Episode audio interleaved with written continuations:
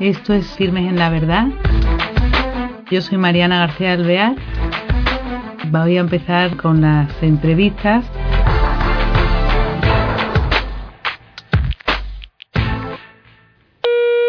Hola queridos oyentes, bienvenidos a este nuevo programa de Firmes en la Verdad.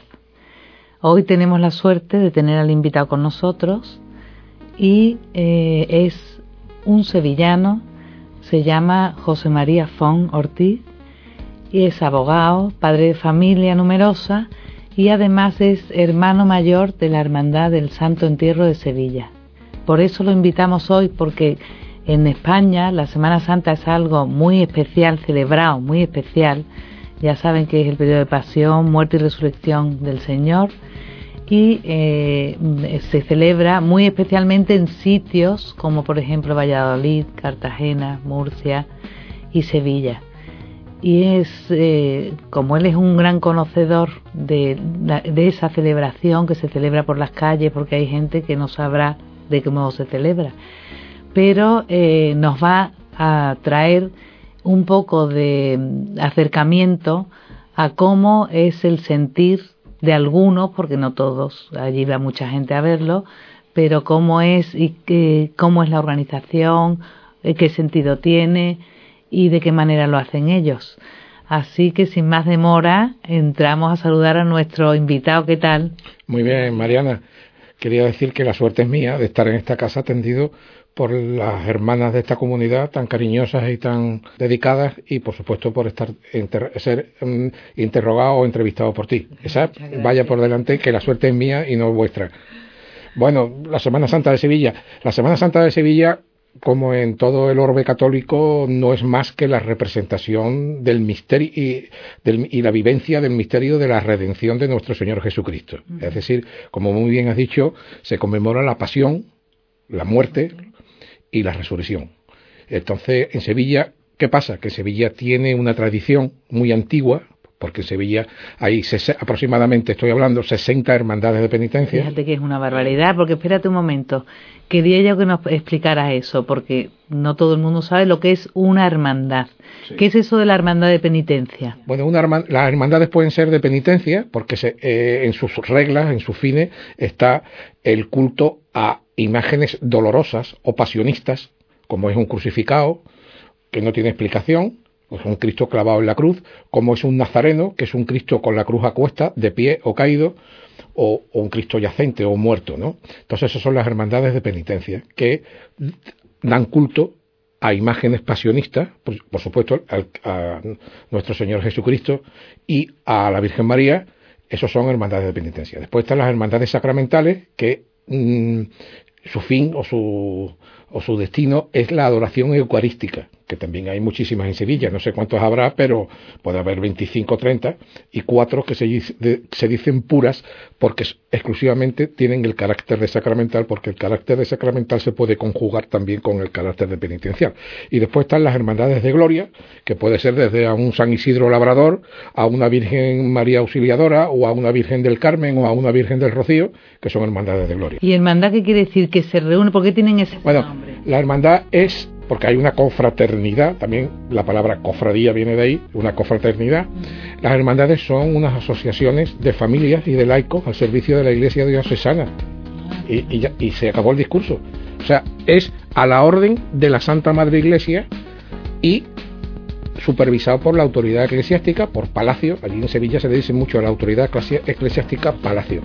Y Palacio nos aprueban las reglas, nos da el visto bueno de las reglas, nos aprueban las cuentas económicas, etcétera, etcétera, y con muchísimo, a muchísima honra y con muchísima satisfacción. Entonces, en cada parroquia, eh, bueno, las hermandades están asociadas a las parroquias, pero se llevan con independencia de la parroquia.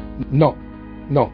Hay hermandades parroquiales, hermandades conventuales y hermandades con domicilio o entidad propia, con una sede propia. Es decir, como que y, sede propia, pero siempre tiene que estar eh, relacionada con la Iglesia, ¿no? Porque, eso, por supuesto, siempre bajo la tutela y el visto bueno de la autoridad eclesiástica, ha dicho. Pero no hay hermandades, hay hermandades parroquiales, voy a decir nombre, la O o la del Dulce Nombre, que sale el martes santo, la de esta Virgen tan bonita y tan guapa, la del Virgen del Dulce Nombre, conocida por la bofeta, están ubicadas, tienen su, su sede canónica en una iglesia, en una parroquia Pero hay otras hermandades, como pueden ser el Buen Fin o como puede ser el Santo Entierro, que están domiciliadas en conventos de frailes, que no son curas diocesanos ni párrocos, sino frailes. El Buen Fin es franciscana y el Santo Entierro es mercedaria, por ejemplo, ¿no? Ah. Y hay otras que tienen una capilla propia, como puede ser Montserrat, o como puede ser eh, el Gran Poder. El Gran Poder está adosada a la parroquia de San Lorenzo, pero tiene templo, nada menos que con, el, con rango de basílica propio. Ah, y o sea que siempre. Pero todo, unas y otras, son agrupaciones de fieles, generalmente de familias, al servicio de la Iglesia, para servir exclusivamente a la Iglesia y con unos fines que marca unas reglas. Y las quería yo también ahí ahondar. Eh, ¿Qué fines tienen? O sea, solamente de, como tú has dicho, de culto a esa pasionista, a estas imágenes, o tiene también algún fin social de ayudar a personas. Bueno, las hermandades no son ONGs. Porque una ONG, hay muchísimas buenas, hacen mucho bien, pero las hermandades que tienen que hacer y en sus estatutos vienen obligadas a ejercer la caridad, o sea, no solamente a predicar, sino a dar trigo, eh, las hermandades eh, no son entidades mm, caritativas, aunque la practican. ¿eh? Entonces las hermandades, el fin de la hermandad es la fraternidad, la comunidad evangélica de prepararse aquí, en este mundo, la llegada del otro. ¿eh? ¿Y cómo se hace? Pues con pretextos, dicho la palabra pretexto con mucho cariño y con mucho, sin ningún tipo de, de, artificialidad. Los pretextos son los tambores, los bordados, eh, eso que atrae a mucha juventud, trae a, mucha, a, mucha, muchos niños, eh, etcétera, etcétera. Y, pero eso es el pretexto, eso es la peana, no el santo. las hermandades tienen el culto a sus titulares, a sus amantísimos titulares, como se suele decir en Sevilla, y la fraternidad, la evangelicidad, la eclesialidad de, esos miembros.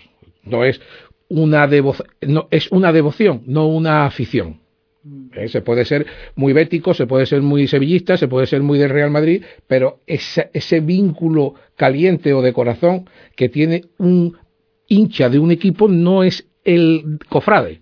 El cofrade tiene un espíritu de servicio y de adhesión a la Iglesia y a la fe. Entonces, eh, estas hermandades, tú perteneces a ellas, que tiene, bueno, normalmente van ligadas a la salida de las personas, de los cofrades, en la Semana Santa de Nazareno, o está desligado, como en ¿O qué hay que hacer para ser hermano?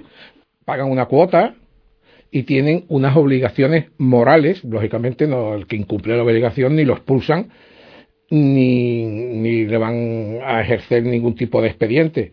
Tienen unas obligaciones morales de asistir a sus cultos. Los cultos de una hermandad son generalmente el quinario, que es un culto de cinco días, al Cristo. A las vírgenes se les suele tener. Todo esto es en general, no con rigurosidad plena. Hay hermandades que en vez de tener quinario tienen novenas al Cristo y hay eh, otras hermandades que tienen en vez de un triduo a la Virgen como casi todas, hay algunas que tienen un septenario.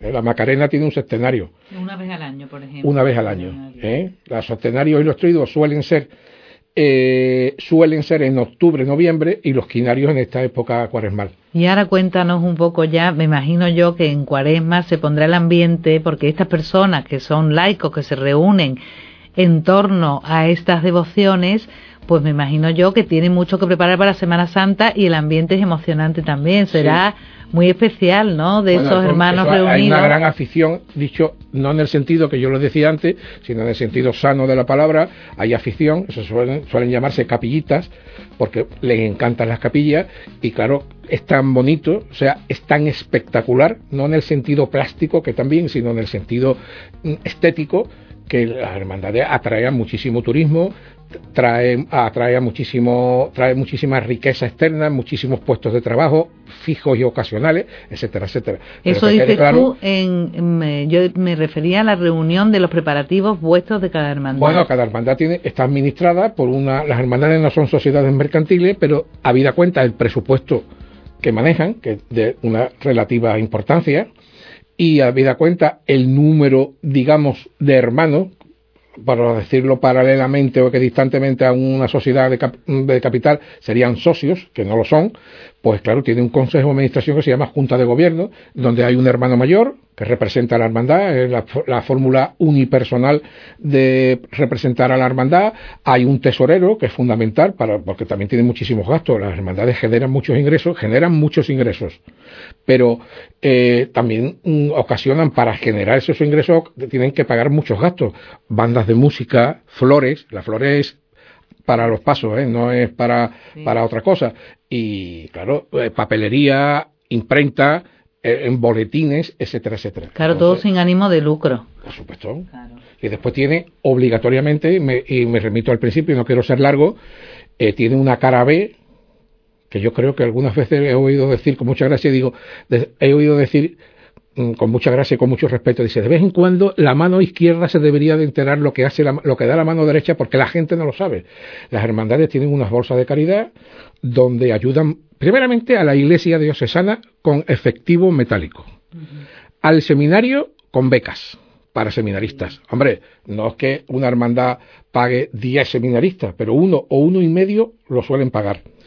Tienen el, digamos, el pobre físico indigente que llama a la puerta y mire usted que, que me han cortado la luz. Deme usted, deme usted el recibo que le vamos a ir, nosotros vamos a mandar un propio a que en su nombre le pague la luz en el banco.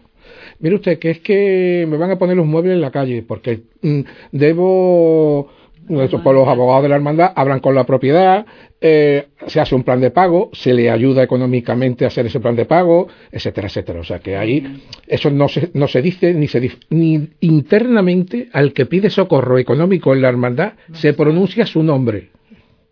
Pero hay una cara B, por decirlo como antiguamente los discos que conocimos de vinilo, eh, lo digo por la juventud que no sepáis todo lo, de la cara B, que mm, de vez en cuando sería conveniente a la sociedad que puede asociar mm, erróneamente a las cofradías de Sevilla o a la Semana Santa de Sevilla como una fiesta de chocolate con churro y de mm, fiesta, fiesta en el sentido de diversión, etcétera, etcétera, que ahí hay muchísimo bien oculto, muchísimo bien y eficaz bien oculto. Claro. Y bueno, y pongámonos ya que se llega después de la preparación cuaresmal, que se me imagino que, que, eh, llevará incluida limpieza, eh, que los eh, hermanos acuden a la cofradía para lo que haga falta. Me imagino que el ambiente es bueno, que será. Muy bueno.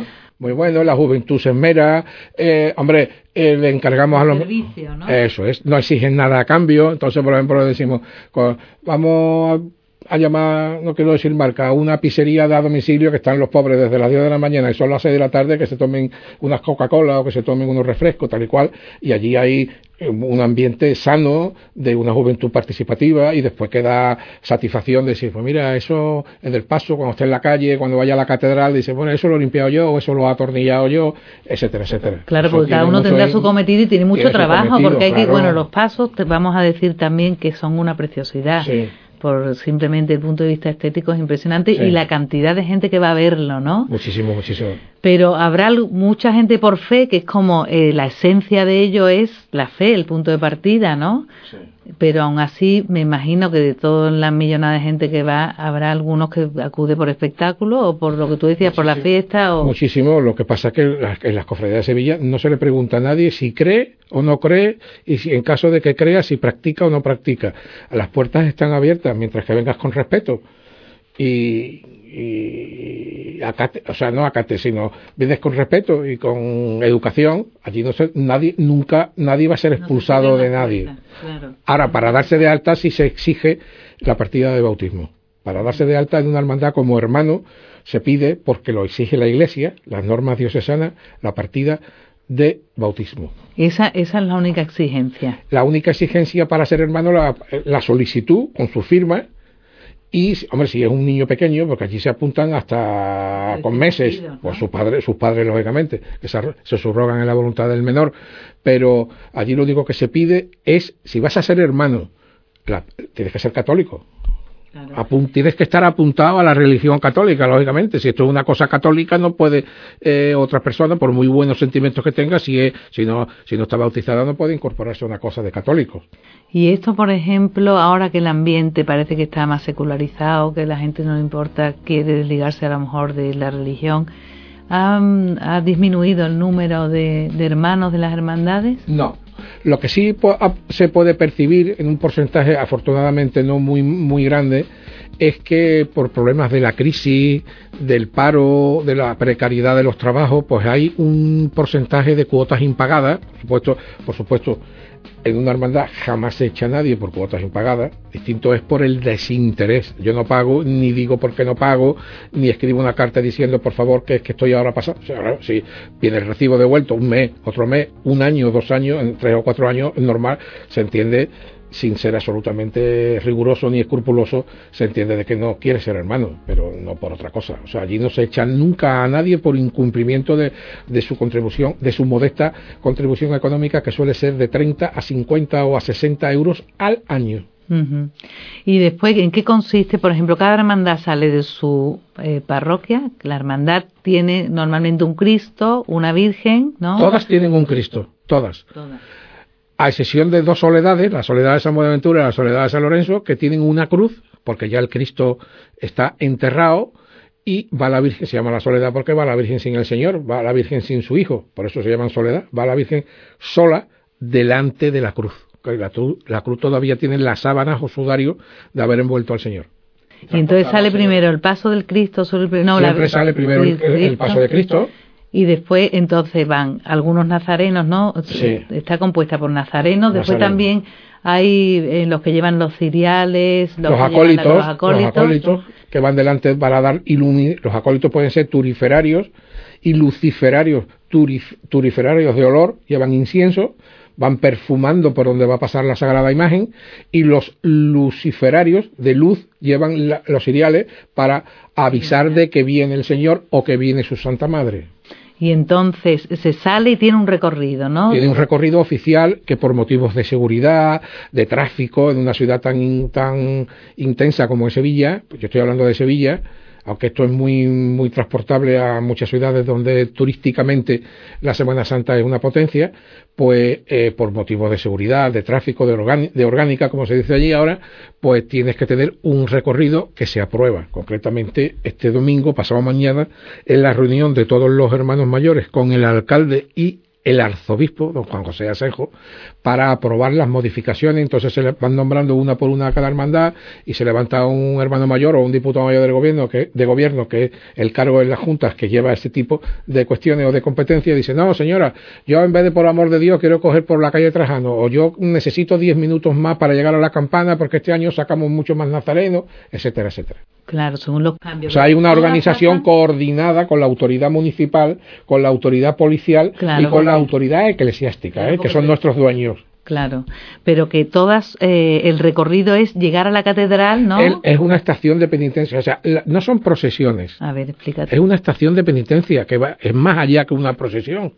No es un desfile ni una procesión, puede haber una procesión de laicas, de, de, no sé, una cabalgata, o puede haber una procesión de un deportista que lo quieran sacar porque haya ganado muchas medallas en, la, en las Olimpiadas. No, esto es una estación de penitencia donde el nazareno o el penitente, el nazareno lleva luz, lleva sirio, y el penitente lleva una cruz de madera en el hombro, eh, va haciendo penitencia, reparando el mal causado de sus pecados, por decirlo de una manera gráfica, a la a la Santa y Metropolitana Iglesia Patriarcal de Sevilla, donde allí la autoridad eclesiástica recibe a la hermandad, recibe a la hermandad, a todas, preside el paso por el camino desde la entrada de la catedral a la salida y ya después el camino de regreso para el templo, de donde saliera, sea convento, sea parroquia o sea casa propia. Eh, algo, me imagino que el recorrido varía el, número de horas según el barrio donde se encuentra la parroquia. hemos dicho que hay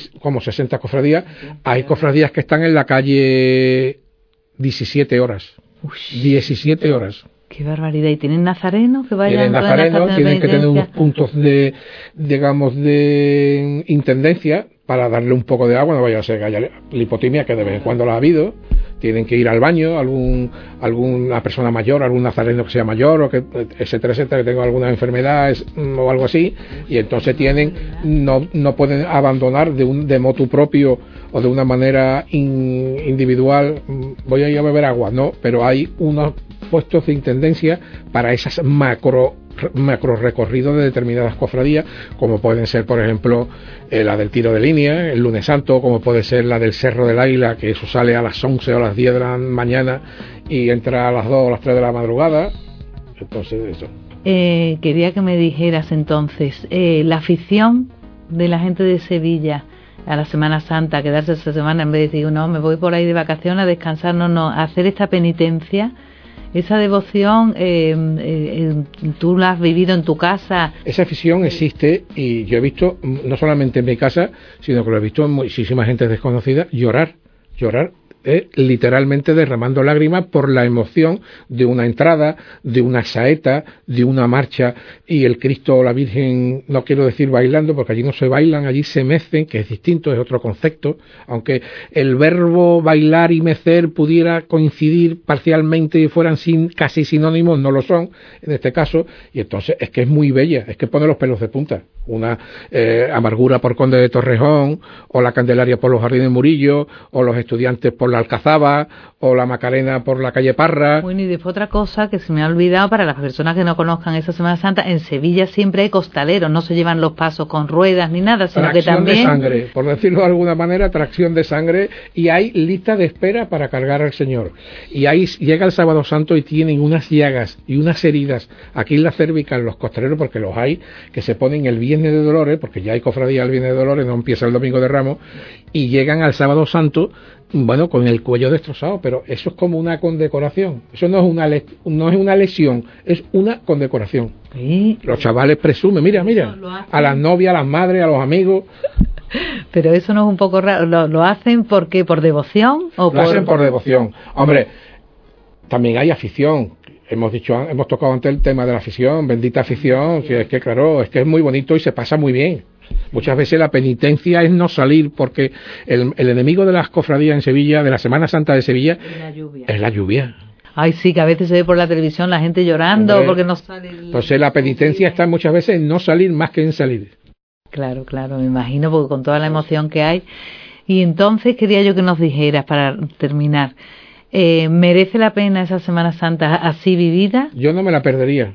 A mí me, yo recuerdo de, estudiante universitario con 16, 17 años que me salía gratis total un viaje a Roma. Yo todavía no conocía Roma en aquella época. Me atraía muchísimo conocer Roma. Y digo, yo no, yo, digo, yo, yo no me pierdo esto. Y yo no conoceré, desgraciadamente, porque yo sé que hay una Semana Santa maravillosa en por toda España, pero yo no me perderé, yo no conoceré ni la Semana Santa ni de Tomares ni de Castilla de la Cuesta, que está a 10 kilómetros de Sevilla, porque yo no me la pierdo.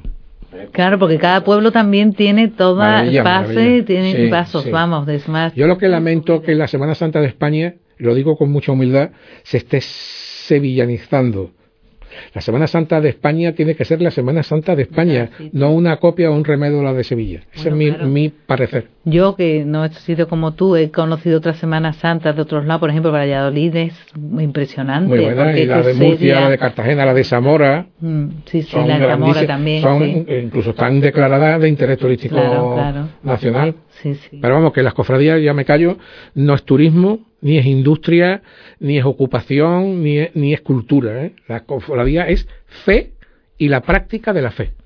Claro, porque esa es la esencia. Quieras o no quieras. Claro. Aunque haya otra gente que vaya a otra cosa, pero la esencia de ello, su punto de partida. que vayan allí a disfrutar los sentidos, pues bendito sea Dios, pues a lo mejor un día se cae como San Pablo. Se, San Pablo se dedicaba a matar, era un terrorista de, de cristiano y se cayó del caballo y mira dónde llegó. ¿eh?